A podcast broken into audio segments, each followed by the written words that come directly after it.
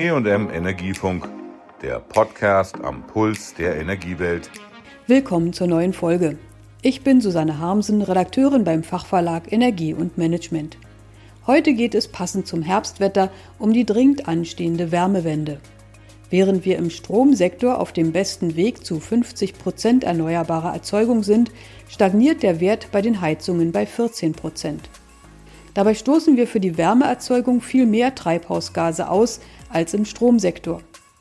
Allein der Wärmemarkt verursacht 55 Prozent der deutschen Emissionen aus dem Endenergieverbrauch. Hier wäre also viel zu holen für den Klimaschutz, sagte Simone Peter, Präsidentin des Bundesverbands Erneuerbare Energie, in einem Webinar. Die Bundesregierung hat in den letzten Jahren durchaus einiges auf den Weg gebracht. Das reicht aber in der Gesamtheit bei weitem nicht aus, um die klimapolitischen Ziele zu erreichen, um die Innovationen voranzubringen, die möglich sind und auch gerade um jetzt während der Corona-Pandemie einen konjunkturellen Schwung zu verleihen, der notwendig ist. Wenn es überhaupt einen Rückgang der Treibhausgasemissionen im Wärmesektor um 2,6 Prozent gab, lag das an den wärmeren Wintern der letzten Jahre, berechneten Forscher des Deutschen Instituts für Wirtschaftsforschung DIW. 2019 stießen private Haushalte noch 88 Millionen Tonnen CO2 aus fürs Heizen. Bis 2030 müssten sie ihre Emissionen auf unter 50 Millionen Tonnen im Jahr senken, wenn Deutschland seine Klimaziele erreichen will.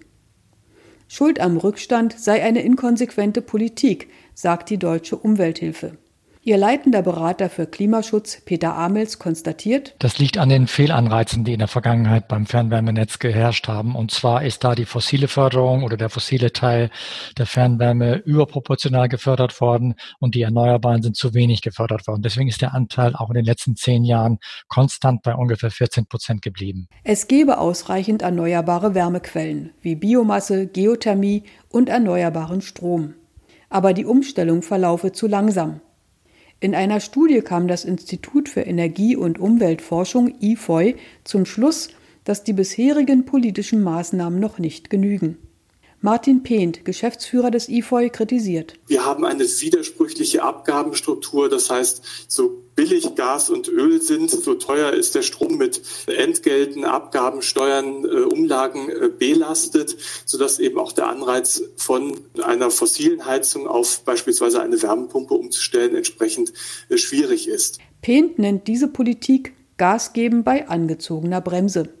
Das wirke sich auch auf die kommunale Wärmeerzeugung aus oder Quartiersprojekte, konstatiert Peter Amels von der Deutschen Umwelthilfe. Dass derjenige, der vom Kohle auf Gas umsteigt, genau denselben Förderbetrag bekommt wie derjenige, der von Kohle auf Erneuerbare umsteigt. Das führt eben dazu, dass in der Praxis tatsächlich mehr Gaskraftwerke als erneuerbare Kraftwerke neu geplant werden. Und es müssten deutlich bessere Anreize für die Anwendung der Erneuerbaren gesetzt werden. Auch die CO2-Bepreisung nach dem Brennstoffemissionshandelsgesetz ab 2021 sei zu gering, um daran in den nächsten Jahren etwas zu ändern. Im ersten Halbjahr 2020 hätten Wärmepumpen zwar einen Zuwachs von 24 Prozent erfahren und der Biomasseeinsatz habe sich fast verdoppelt. Aber noch immer würden viermal mehr Kessel verkauft, die mit fossilen Brennstoffen arbeiten, sagt Martin Pehnt. Was mir an der Stelle besonders wichtig ist, ist die Langfristigkeit der Entscheidungen, die wir jetzt gerade treffen. Also jeder Gas, jeder Ölkessel den wir heute noch installieren, macht uns letztendlich die CO2-Bilanz im Jahr 2040, verhagelt äh, diese CO2-Bilanz. Und das ist natürlich etwas, ähm, das müssen wir jetzt schon in den Blick nehmen. Gebäudeentscheidungen, auch Prozesswärmeentscheidungen in der Industrie ist es noch langfristiger. Im Prinzip setzen wir jetzt den Weg für die nächsten 20, 30 Jahre. Immer noch werden viermal mehr fossile Kessel verkauft als erneuerbare. Und das ist diese besagte Hypothek für 2040. Es müsse auch mehr in energiesparende Häuser investiert werden. Mieter mit geringen Einkommen müssten dabei aber entlastet werden. Martin Pehnt ist allerdings auch hier vom Gesetzgeber enttäuscht. Das Gebäudeenergiegesetz als letztes ist, glaube ich, ähm, das Instrument, von dem ich jetzt im Zusammenhang mit erneuerbaren Energien noch am enttäuschtesten bin, weil es eigentlich für den Neubau keine ambitionierten Standards setzt und für den Gebäudebestand keine neuen Impulse.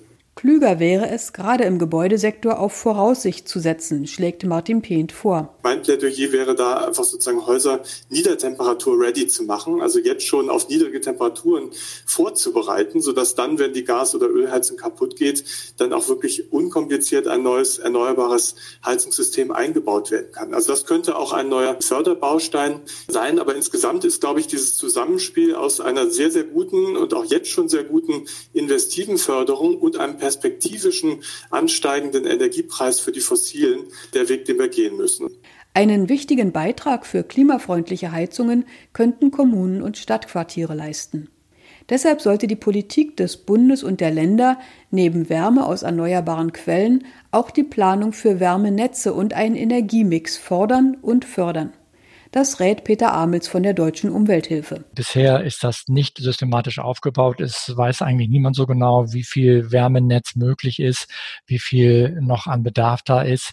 Erneuerbare Wärme zu planen ist aufwendiger, zeitintensiver und braucht auch mehr Akteure, die damit eingebunden werden müssen.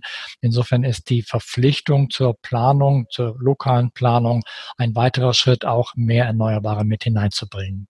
Insbesondere in gesamtwirtschaftlich unsicheren Zeiten aufgrund der Corona-Pandemie könne der Ausbau der erneuerbaren Energien im Wärmesektor einen wichtigen Beitrag zur Sicherung von Arbeitsplätzen und regionaler Wertschöpfung leisten.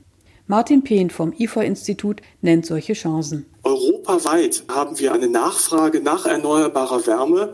Wenn wir jetzt in der deutschen Heizungs- und Anlagenindustrie es schaffen, wirklich ähm, attraktive, auch preislich konkurrenzfähige Produkte bereitzustellen, dann ist das ein Riesenexportpotenzial.